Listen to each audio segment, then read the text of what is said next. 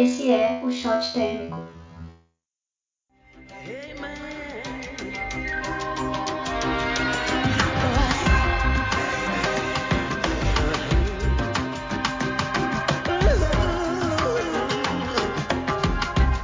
Oi, gente. Aqui é a Gabriela Leite, mais conhecida como arroba GBRLA Leite. Oi, eu sou Esté, conhecida como Mili Crente. E aí, galera, eu sou o Rona Lima, mais conhecido como Rona Lima. Wakanda Forever. muito bom, muito bom. Começamos já com o pé direito. Desde a morte do Chadwick. Ai, gente, não vamos nem falar sobre isso, não. Ou vamos, porque pra mim Chadwick está no céu junto com o bispo Greenleaf. Rindo mais de tristeza.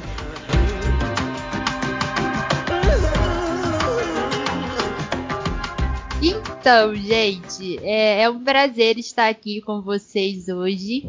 É, se não me engano, é a segunda vez que eu participo do Shot e hoje estou como host, o que eu acho que é um, um privilégio e um dever muito grande, uma responsabilidade muito grande, que agora a ICGF é aclamadíssima nacionalmente. E seguimos, né? Hoje o nosso tema, tudo, absolutamente tudo para mim, é Greenleaf. E queria saber de Esther e Ronan, primeiras damas, como foi o primeiro contato com a série, quais foram as primeiras impressões, as considerações de ver a, a igreja tão nua e crua representada ali na tela pela senhora Netflix? Então, né?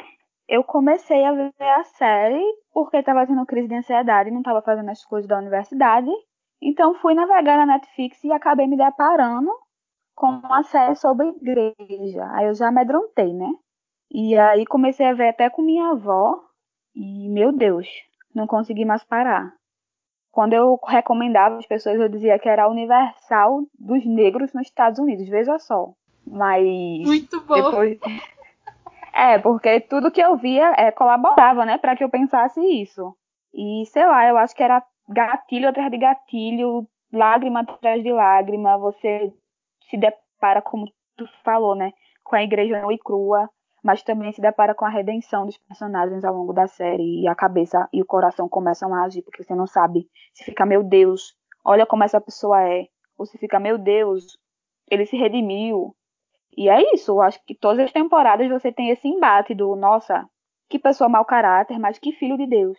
Muito bom. É. Deus é bom o tempo todo. Ronan, lança, lança o papo, traga os papos. Então, eu tava tentando lembrar aqui, né? É, eu não, eu tô tentando lembrar quem foi que me indicou, mas foi, foram amigos que me indicaram, que começaram a ver a série, eu fui atrás, e aí eu fui vendo, fui vendo junto, foi a primeira série que eu e a Natânia a gente viu juntos, porque ela não é muito de série. Ela falou, ah, essa eu quero ver. E aí também a minha sogra com a minha cunhada ficava vendo, e aí a gente ficava meio que assim, ah, você viu esse episódio, tá, comentando. E foi muito interessante que a gente via cada temporada e cada temporada tem uma nuance diferente, vai dando essa continuidade, né? Mas você vai percebendo isso que a Esther falou dessa redenção dos personagens. Mas o que me chama a atenção na série, né, o que me chama, o que me prendeu uh, de estar assistindo a série são duas coisas, obviamente.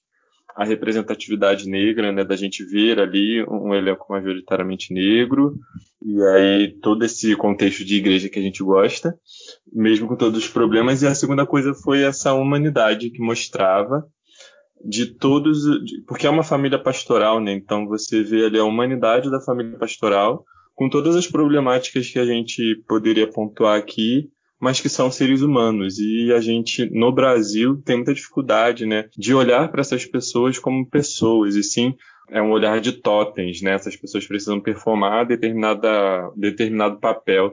E a série toca muito nisso, de como eles também gostam de performar em algum momento. Mas isso fica para outro papo. Para a gente contextualizar o outro papo, tem episódio lá De Crente com Gabi.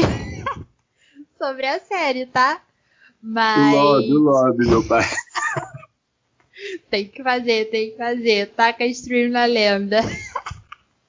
Mas eu gosto muito do que vocês falaram sobre mostrar toda essa coisa, é, o lado sombrio, né, digamos assim, o lado feio, o lado que ninguém quer mostrar para ninguém sobre a igreja, a realidade da família pastoral pode não estar tá acontecendo na sua família pastoral, mas pode estar é, essa situação pode estar rondando outras famílias, né? Ronan é pastor, pastor de Wakanda. Eu sou filha de pastor, então assim, a gente conhece na pele, vamos colocar assim, os conflitos e as frustrações, a carga de ser uma família pastoral.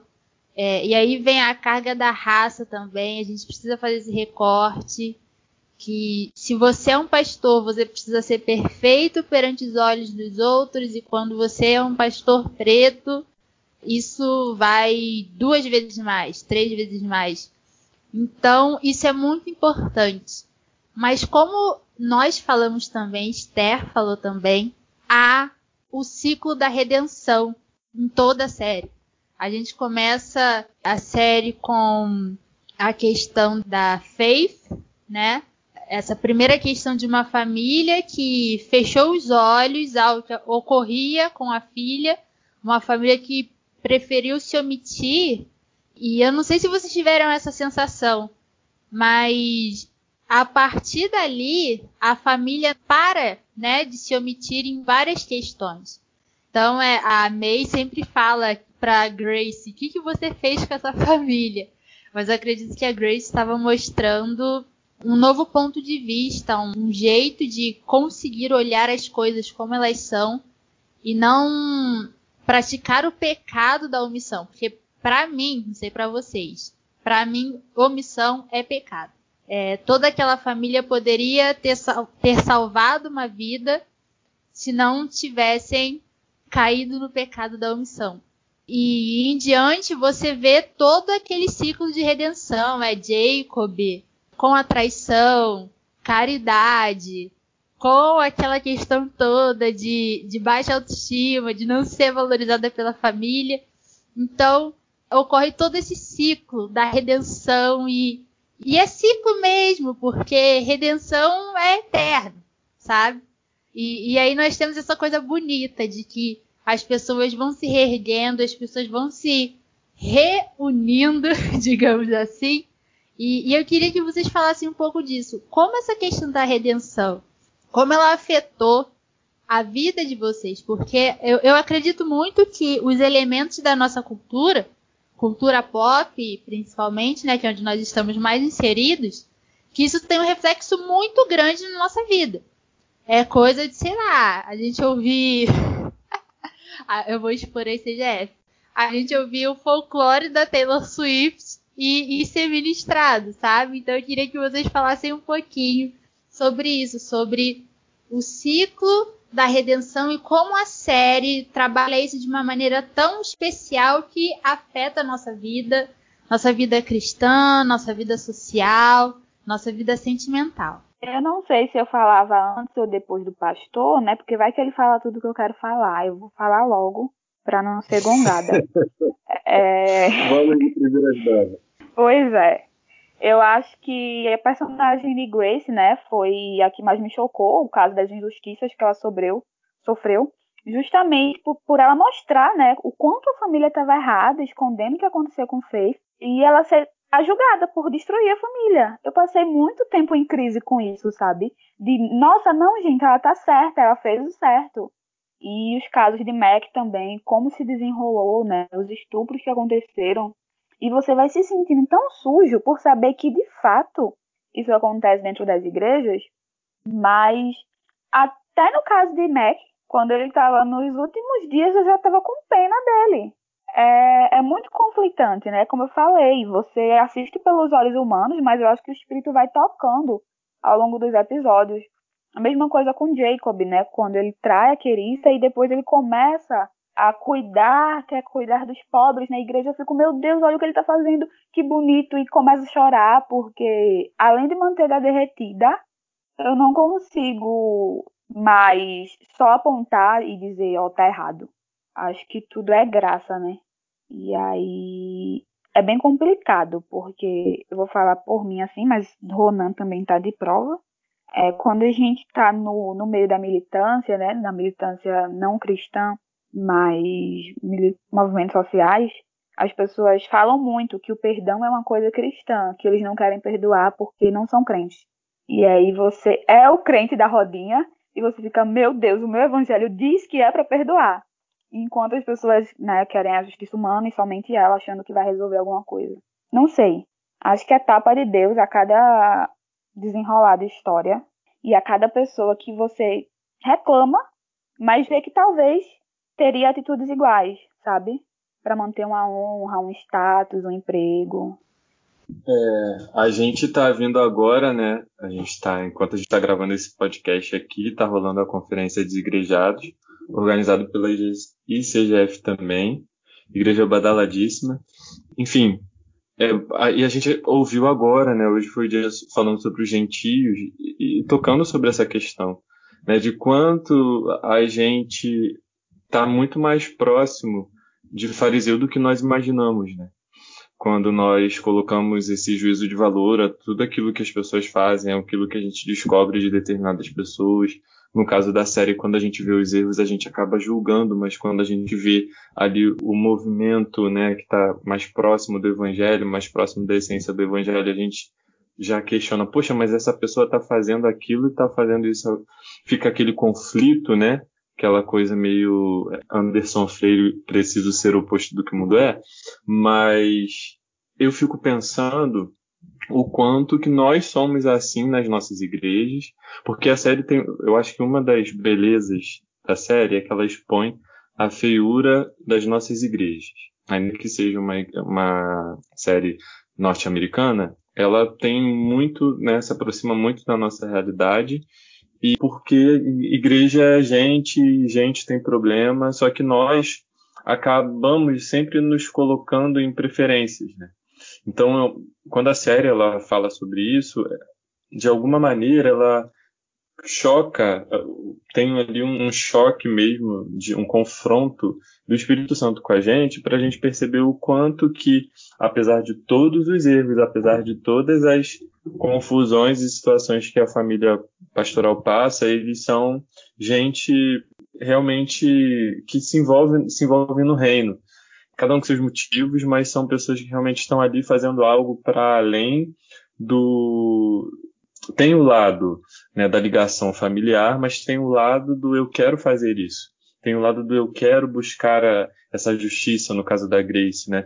É, e aí quando ela, quando ela faz todo o movimento, porque assim, a, Grace, a Grace é, é, é que movimenta a história, assim.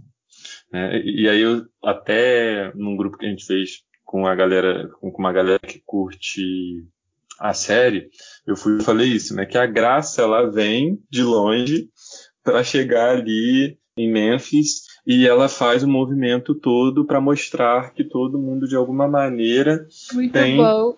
o seu tem a sua redenção. Só que tem uma coisa, essa graça ela vem sobre uma pessoa humana, né? Então a Grace ela é alguém que tem um calinho ali que vai sendo mostrado nos últimos nas últimas temporadas o calo dela aperta e a gente vê que ela não é tão perfeita assim, que ela não, ela também tem esse lado. Então, isso mostra pra gente que não há uma régua moral que a gente possa colocar no reino de Deus e está todo mundo na mesa, né? Nós estamos todos na, na mesma direção, na mesa de Cristo, e isso é um aprendizado que a gente reforça vendo a, a Greenleaf. Isso que você falou me deu até um insight aqui de da questão dos nomes das personagens, né? A Faith morrendo no início do, da série já, já mostra é, o estado dessa família, né? Uma família é, despedaçada, completamente desesperançosa, e aí vem a graça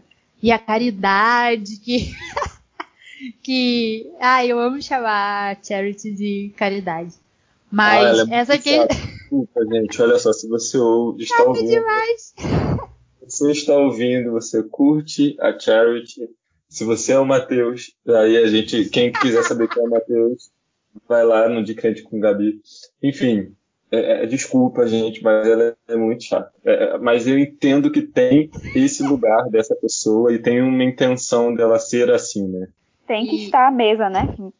Exatamente. É isso, é isso. Não se exclui. Embora ela se sinta excluída, ela não está excluída da mesa. Uma e, e eu acho que esse tirava, é o assim. problema. Assim.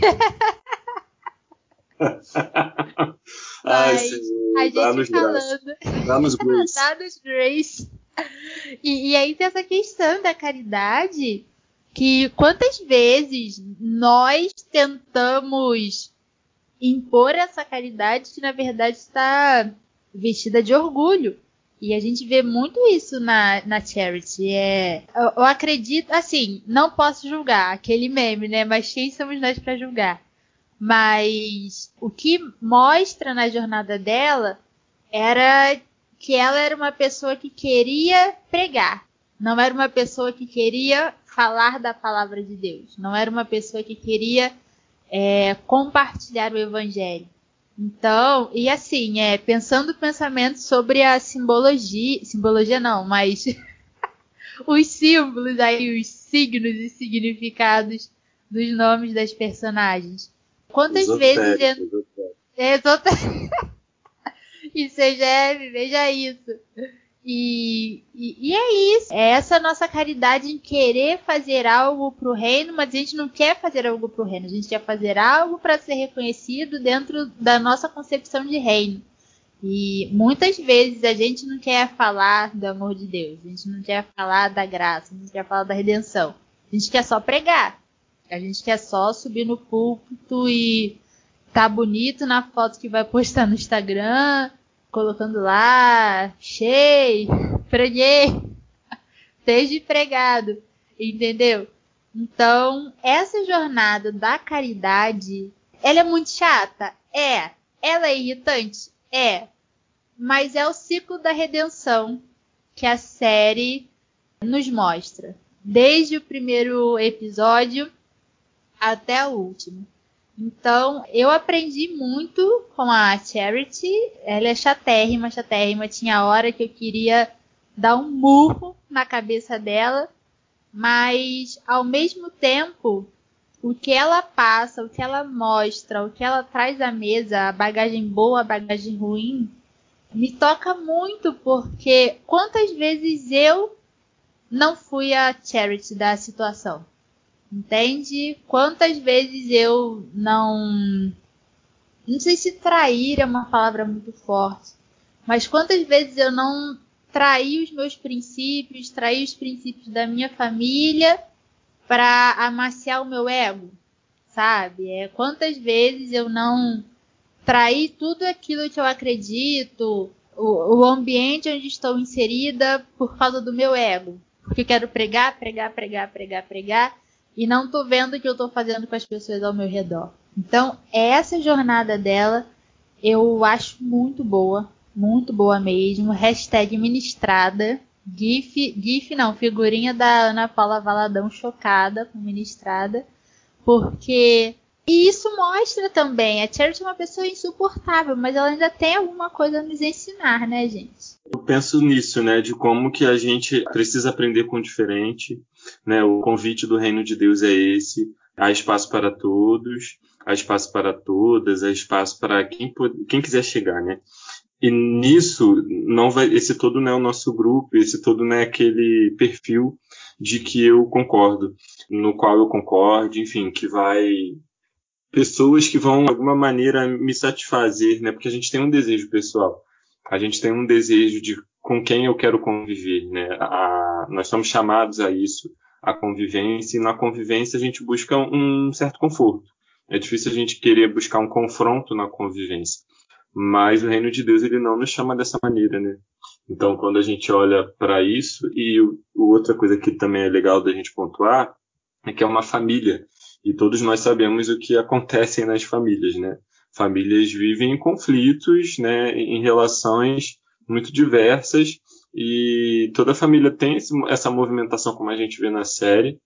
De alguma maneira, eles se unem em momentos estratégicos, mas eu acho que o final da série ele demonstra muito isso, assim, que eles se uniram em alguns momentos estratégicos, se uniram com uma missão específica, mas acho que isso também foi uma redescoberta, né, a redenção da própria família, da família entender o porquê a igreja foi construída, o porquê que a igreja foi construída naquele lugar, o porquê que eles estavam plantados naquele local e qual era a importância, a relevância deles naquele local.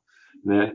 O quanto que aquela igreja realmente fazia parte de uma comunidade, que ela não simplesmente é, era uma igreja como a gente tem aí no Brasil, milhares e milhares de igrejas que se acabarem muitas pessoas não vão sentir falta porque não há uma relação com a comunidade. Eles têm, né? Eles têm essa relação com a comunidade. A igreja, né, Calvary, está entrelaçada ali ao bairro, né? E isso é interessante da gente perceber. São coisas que a gente vai vendo. Então a família meio que reencontrou isso, né, dentro da minha visão. Sim, total, Ronan. Inclusive isso que tu fala, né, de relevância para a comunidade, me lembra muito o que aconteceu na minha igreja há 20 anos, né? que a liderança passou a se perguntar se a igreja deixasse de existir, que falta ia fazer aqui ao bairro. Se abrir, sei lá, um lava-jato, uma pizzaria, uma casa de shows, se as pessoas iriam sentir falta. E foi aí que, enfim, começou-se um processo de vida comunitária de fato e viver em prol do próximo. Acho que outro fator importante demais na série, na verdade, norteia tudo, né? Principalmente as últimas temporadas, é o fator cor, né? Que Gabi falou no começo. Além de ser uma igreja, e além de ser uma igreja comandada por uma família, é uma igreja de pessoas negras. E tudo pesa quando são pessoas negras que estão à frente. O bispo James errou, mas ele era um homem negro que também estava errando e que, enfim, tem que lutar contra a prefeitura, tem que lutar contra uma igreja branca que quer chegar dentro da igreja, tem que lutar contra jornalista e contra todo mundo que não consegue ver essa família tão bem. E essa comunidade, né, que como o Ronan citou, não era só uma comunidade, era a comunidade negra de Memphis, conseguia estar unido aos domingos. Eu queria muito que a gente pudesse falar horas e horas e horas sobre a questão da igreja estar realmente inserida na sua comunidade ser uma igreja relevante. Né? A gente tem o exemplo do Jacob que quer porque quer aquela terra para fazer a igreja que ele acredita, né? E muitas vezes as igrejas só estão ali e aí elas só servem os que estão dentro da igreja. E, e, o que a gente mais precisa, principalmente nesse nosso tempo, são igrejas que saiam da igreja, entendeu? É a igreja que saia das quatro paredes, uma igreja que seja presente na cultura do local onde ela está inserida, que seja presente no grupo de jovens que se reúne na, na sexta-feira à noite, entende? Então, uma igreja que seja igreja, a gente pode brincar muito com isso da igreja que seja a igreja mesmo. Temos o exemplo em Atos é, da igreja primitiva, da partilha e da comunhão, e o Espírito estava com eles porque eles eram um só. E, e isso é a oração de Jesus. Nós temos em João 17, se não me engano, Ronan pode me corrigir. Jesus está orando, pedindo que, por sermos um, ele seja reconhecido em nós. Então, Greenleaf também me mostra muito isso. Acredito que até Grace chegar, qual era a grande relevância da Calvary ali na, na sua localidade, né? O bispo é, era só o bispo aos domingos? Era só o bispo quando estava ali dentro? Então, isso é uma reflexão gigante. Para mim é uma reflexão gigante. A gente pode gravar mais uns 10 shots, virar tudo. Trocadilho infame. E nós podemos. Já tô imaginando o pessoal. Vira, vira, vira, vira. Na frente do pastor, Gabi. Na frente do pastor, meu Deus do céu. Prezada, prezada. O sacrilégio. Alice, não veja isso. Mas é, e nós temos é, essa questão da presença da igreja no último sermão da May, que aquele sermão é sobre redenção e ele realmente ele vai redimir a série toda. Ele vai redimir os diáconos que toparam a integração das igrejas. Ela vai redimir a família toda que vinha naquela em todos aqueles momentos turbulentos, né? Podemos colocar assim. Ela se redime pela omissão, é, ela redime todas as opressões, né, que rodeavam aquela família, a gente pode colocar assim. E, e acredito que a, a mensagem da May me toca tanto, porque eu sou uma pessoa que tem um problema muito grande de conseguir entender a graça, em conseguir entender a redenção. É aquele eterno meu Deus, isso é, é de verdade mesmo? É, é bom demais para ser verdade? Será que eu posso usufruir mesmo disso sem medo? Então, aquela mensagem, quando ela fala que há recomeço, há esperança, há nova vida, quando você decide abrir realmente o seu coração para isso, para redenção, para esperança, isso me toca de um jeito assim, surreal, surreal. E não sei vocês, mas eu chorei horrores durante o sermão dela e foi absolutamente tudo para mim. Acho que a única coisa que eu tenho para falar de May nesse momento é que ela de fato é a mulher sábia que edificou o lar, né? É, é essa figura que consegue segurar toda a família, apesar de todos os defeitos dela. Mas assim, eu já sou cadelinha dela, então todos os panos estão passados. Ela consegue fazer o que Gabi disse, mostrar a esperança, mesmo Justiça no meio do turbilhão. Para a Lady May. Total. Mostrar que há esperança no meio de todo aquele lixo que a família se enterrou. Porque não foi só um, né? Não foi só uma traição. Foi tudo. Salve Lady May. ah, save for Lady May. Justice for Lady May. Mas o que, gente? Eu tô pensando aqui, porque o que mais me marcou no episódio não foi ela, mas sim a morte, né? Obviamente. E do amado que está nos céus. Mas a figura né, da Lady May, ela passa por uma redenção também, porque na verdade, no início, ela, ela é amostrada pra gente, né? Se colocam, é, colocam um personagem, uma personagem extremamente dura, extremamente taxativa, extremamente classuda e na classe dela ela decidia e manipulava as coisas. E no final você vê que ela é a grande pastora, né, da parada.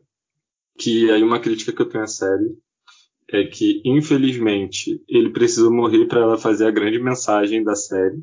E isso me incomodou um pouco. Mas, enfim, voltando uh, ao foco do, do, que eu quero falar. O que me marca na fala dela, na, na pregação dela, é quando ela fala de fazer uma coisa nova.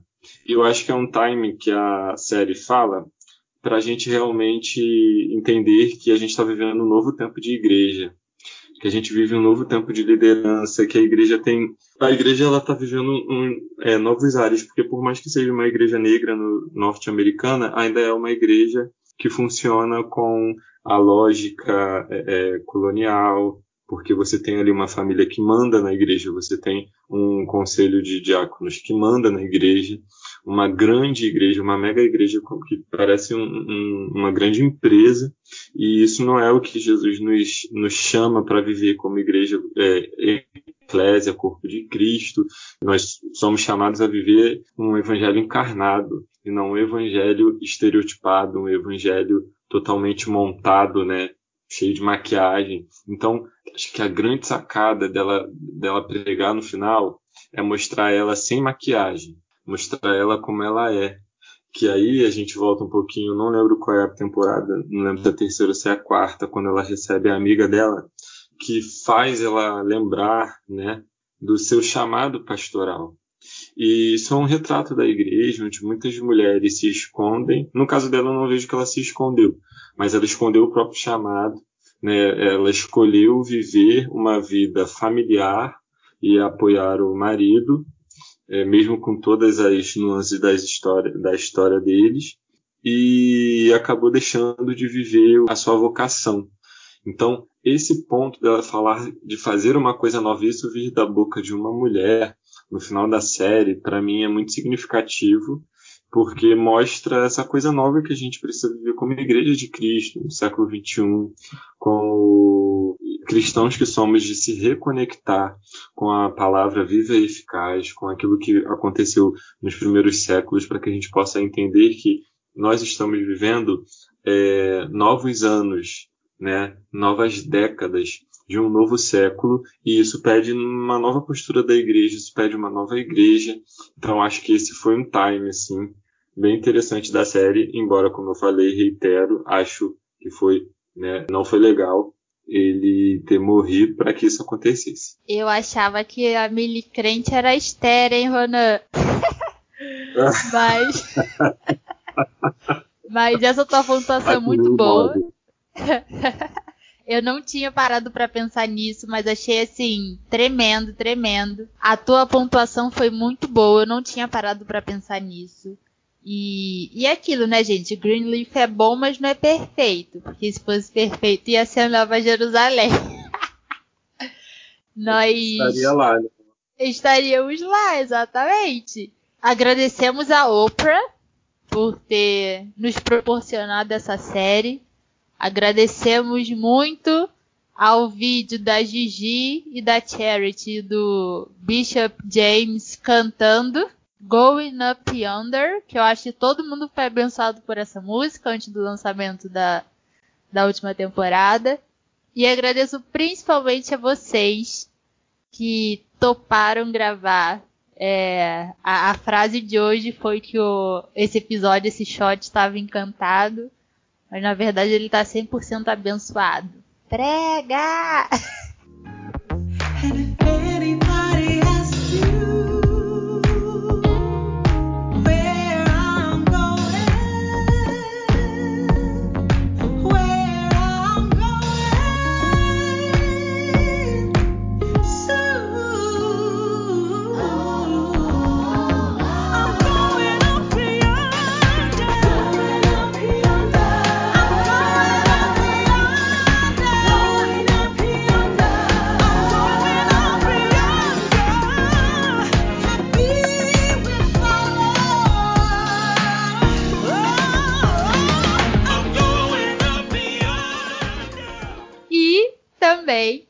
agradeço a quem ouviu até agora. Espero que tenha sido um momento bom aqui de troca com a gente, que vocês tenham aproveitado. E Ronan Esther com as palavras finais. Ah, não tem muito o que falar não, gente. Vocês orem e assistam Greenleaf novamente. Quem não assistiu já tomou um monte de spoiler, mas a vida é assim. E é isso, obrigado pela oportunidade, igreja. Gente, é muito bom. Vamos falar sobre Greenleaf, porque é um material muito potente, um material que traz uma representatividade para a gente. Mas, acima de todas as coisas, é um material que expõe cada vez mais para a gente né, o quanto que nós somos falhos, mas é na nossa falha, é na nossa fraqueza que o poder de Deus se aperfeiçoa, né? Então, assim como aconteceu com os personagens, isso pode acontecer com a gente na vida real. Então, que a gente viva assim, que você se sinta é, impactado e impulsionado a viver esse relacionamento com Deus, apesar de todas as falhas, mas que você sinta realmente o Senhor te usando. É isso. Amém, amém. Esse foi o Shot Térmico, os minutos mais importantes do seu dia. Ouçam de crente com Gabi.